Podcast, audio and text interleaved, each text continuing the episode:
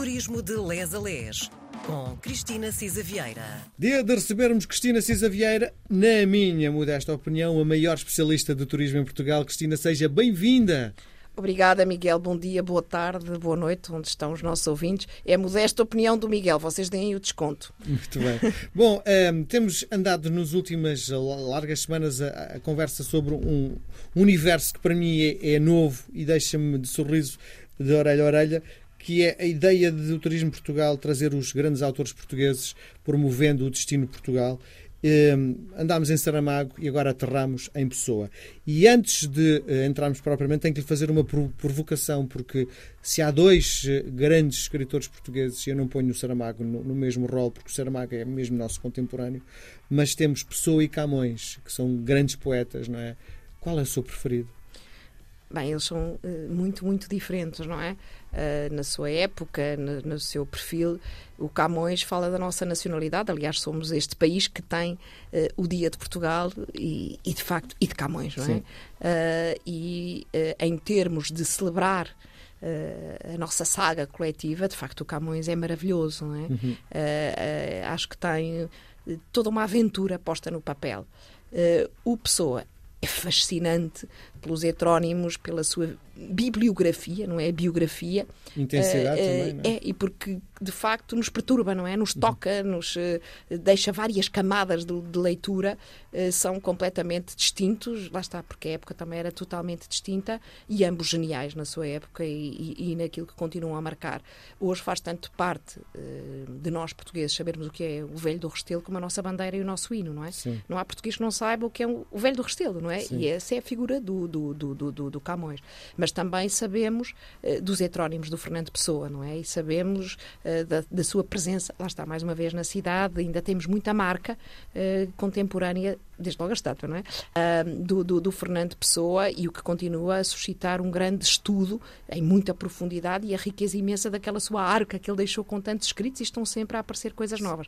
É muito fascinante o Fernando Pessoa. Quem passa na Brasileira e se senta, vê o Fernando Pessoa ali sentado, acha que reconhece?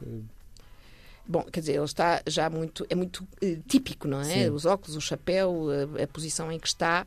Uh, a estátua é recente, não é? Foi inaugurada uh, no ano do centenário, em 1988, e de facto já está, é uma referência em todos os guias. Portanto, quem vai lá reconhece porque Sim. vai lá à procura do Fernando Pessoa Sim. para se sentar para a fotografia, não é? Sim. Sim. Bom, uh, qual a ligação, do ponto de vista, agora que estamos falando do turismo, qual a ligação entre este poeta e, no fundo, a marca Portugal lá fora?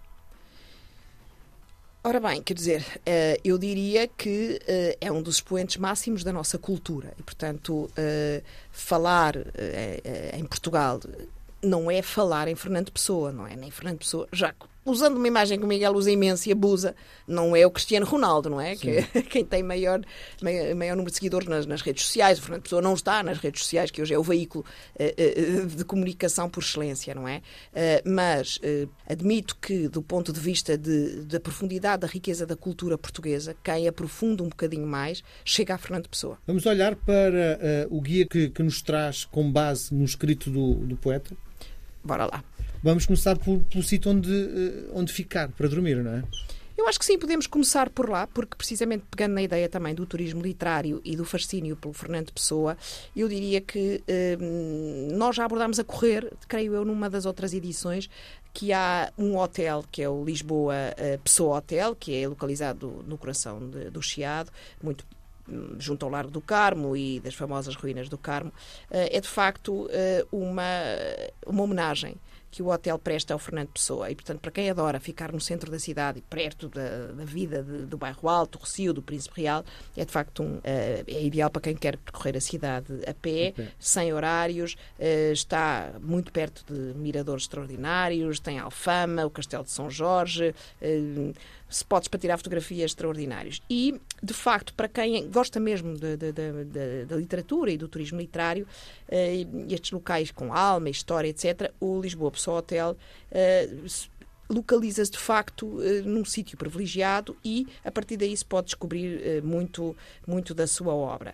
Eh, e está marcado pelo Fernando Pessoa, desde a recepção até aos quartos, a biblioteca, onde eles fazem tertúlias e círculos de leitura e termina, de facto, no Mensagem, que é o restaurante e bar panorâmico hum. inspirado no, no livro, no livro. Do, do, Pessoa, com dois rooftops, com umas vistas extraordinárias. Eu recomendo Onde é, o, o Lisboa Pessoa Hotel, é mesmo no, no, no Largo do Carmo. Do Carmo. Okay. E já agora que marquem uh, diretamente, podem consultar a plataforma da, da, Associação de Hotelaria de Portugal, que é um agregador da, oferta. Uh, tem muito, muitos hotéis já, uh, que é o Click to Portugal, Click 2 Portugal. Uh, Click to Portugal e a partir daí entram diretamente e veem todos, até em termos de comparação com outros hotéis e preços ao dia e fazem a reserva direta no hotel. Portanto, eu recomendo que se passe uh, uns dias lá, uns dias mesmo, Sim. para descobrir Lisboa. Tem, tem alguma uh, pergunta que lhe tenho que fazer, porque assim, a, a zona do Chiado uh, é difícil construir, provavelmente. Todo o hotel é feito com base em algo que já existia. Sim, sim, sim, Os quartos é. são pequeninos. Eu acho que eles fizeram algumas fusões. Alguns okay. quartos são maiores Sim. porque fundiram dois quartos, sacrificando a capacidade de alojamento, mas de facto é isso que diz. Não se pode construir de raiz, nem se pode expandir, não é? Sim. Toda a área é classificada. E, portanto, o que eles fizeram foi otimizar o espaço, digamos assim. Muito bem. Bom, a pessoa provavelmente tem coisas para comer, não é? Porque eu acho que é fundamental. A cidade de Lisboa está. Ri-se porque não, tem razão. Não, não, é porque realmente nós passamos sempre pela comida. Os não, mas é que, têm esta é, coisa assim, fantástica. Assim, Pessoa comia, não é? Pessoa, pessoa é uma figura que provavelmente passaria os seus dias para cima e para baixo no chiado. É a ideia que as pessoas têm, pelo menos. E é? bebia muito café pois. e também bebia outras coisas. Sim, muito vinho, não é? Sim, mas há, há um roteiro também gastronómico com a marca de pessoa? Olha, eu, esse assim, com a marca, não sei, sei dos cafés por onde ele parava. Sim. Uh, então podemos e, passar por aí? Eu acho que sim, Vamos acho que embora. é pelos cafés que começamos. Primeiro é preciso dizer que ele nasceu também na zona do Chiado, não é? Uh, o Fernando Pessoa nasceu em 1888, uh, por razões familiares, uh, entre a infância e a adolescência, de facto foi para a África do Sul, com o padrasto e a mãe, etc. O pai dele morreu, ele era muito catraio, e teve em Durban. E em Durban realmente estudou em colégios ingleses, daí muito a sua educação britânica.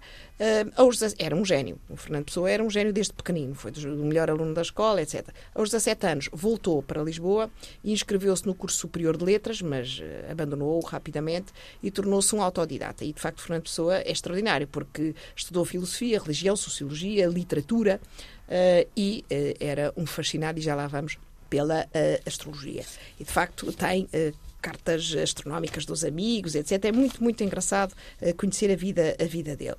Uh, ele, em 1920, instalou-se em Campo de Ourique, numa casa que hoje é uh, casa a Casa Fernando Pessoa, exatamente, uh, e que é indispensável ir lá para quem quer conhecer a pessoa. Tem vários objetos pessoais, uma biblioteca, manuscritos e a famosa arca do poeta. Já tínhamos falado nisto, portanto, o Fernando Pessoa era muito organizado e é interessante porque ele sabia que tinha uma riqueza e um espólio a descobrir. E, portanto, os poemas que ainda não tinham sido publicados e depois foram organizados e etiquetados pelo próprio Fernando Pessoa para garantir que a posteridade estaria lá, a, a, a, no fundo, a continuar a, viver, a pessoa a viver para a posteridade. Uh, havia uh, um envelope, há uma história engraçada a propósito de um envelope verde nessa arca, chamado uh, Quadras, que o rótulo diz Quadras, porque, e é estranho porque não está atribuído a nenhum dos heterónimos do, do Fernando Pessoa. E são quadras mais do gosto popular. Uh, e, de facto, as quadras uh, são uh, um elemento mais elementar e mais popular dos géneros poéticos, porque são simples, têm aquela métrica conhecida como as sete sílabas das redondilhas maiores, mas eu acho muito engraçada a própria definição que o Fernando Pessoa deu de quadras. Sabe qual é? É muito giro. Ele diz assim: A quadra é um vaso de flores que o povo põe à janela da sua alma. Da órbita triste do vaso escuro, a graça exilada das flores atreve o seu olhar de alegria. Quem faz quadras portuguesas comunga a alma do povo, humildemente de todos nós e errante dentro de si próprio. Portanto, é, é, é, de facto uma definição Sim. que é tudo menos científica. Sim. Eu dali não consigo inferir o que é uma, uma quadra, a não ser o ser eh, popular, de facto. Cristina, ficamos por aqui hoje. Voltamos a conversar na próxima semana, ainda em pessoa. Sim, senhora. Um beijo grande, até para a semana. Até para a semana.